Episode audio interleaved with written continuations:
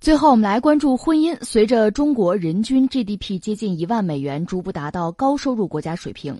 结婚率越来越低，而且越发达的地区结婚率越低。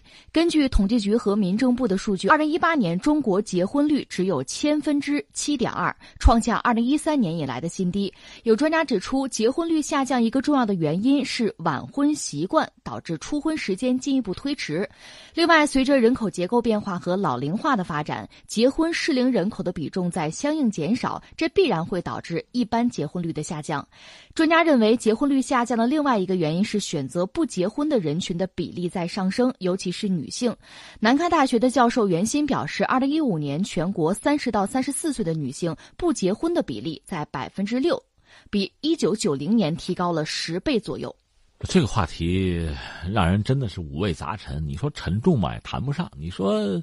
完全没感觉吧？多少你也会有点感觉啊。它至少涉及到几个层面的问题，一个是它会涉及到就当今啊当前我们很多家庭很多老人对子女的担心，年纪这么大了不嫁不娶不成家，对，然后抱孙子，呃，这是目前的这个状况。另外，你从一个国家从一个社会发展的这个角度来讲呢，家庭确实是小单元啊，是小细胞啊，没有这个东西，那那怎么办啊？这些问题确实存在。当然说，毕竟总的来说。呃，晚婚也好，不婚也好，这个比例相对还是小的，只不过比之前是增加了很多。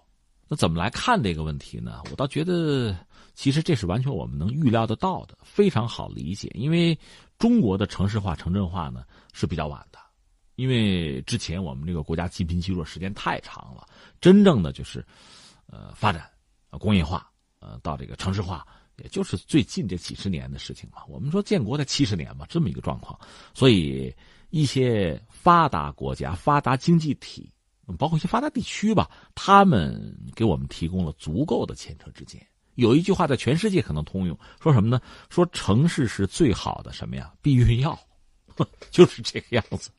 呃，城市化、城镇化的过程会导致一系列的变化，生活的变化、条件的变化、人的观念、习惯的。习俗的变化都会有，一般说来呢，整个这个现代化的进程就是城市化的进程，他们基本上同步，然后带来什么呢？就是在城市里，人们工作往往会紧张，压力会比较大，这是一个。另外呢，城市嘛，人多呀，它提供的这个人的生存环境，不管是社交环境，还是我享受的服务的环境，那其实都和以前不同了。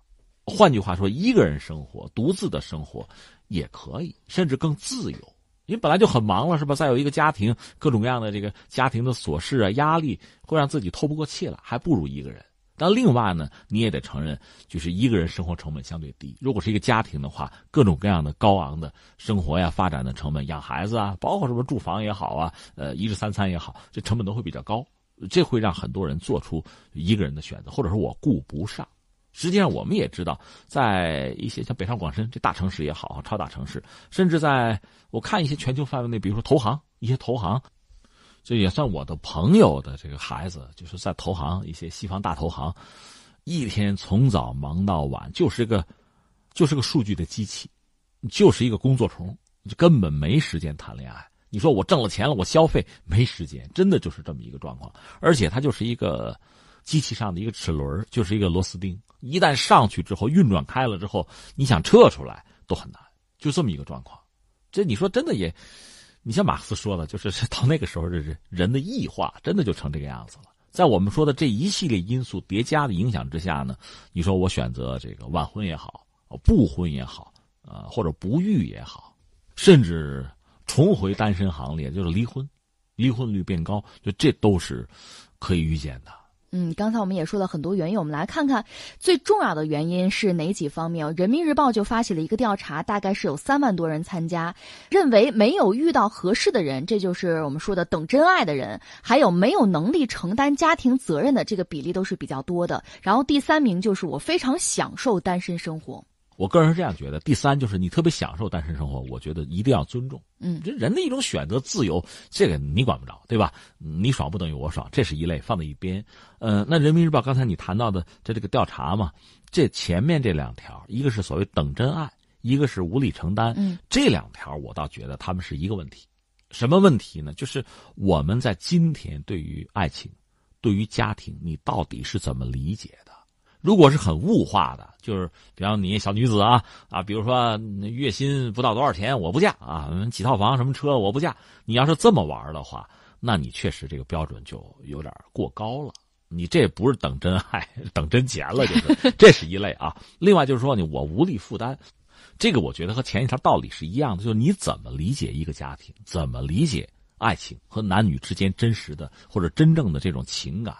在我个人看来呢，就是如果夫妻两个人贫贱夫妻百日恩嘛，我们一起打拼，通过我们俩努力，最后改善了家庭的环境，我们又生了个宝宝，哎，我们小日子过得不错。虽然说是也是很平淡的日子吧，但是我们俩一起奋斗来的，对吧？我觉得这就是，啊，可能我对对家庭或者对幸福的理解就是这个样子。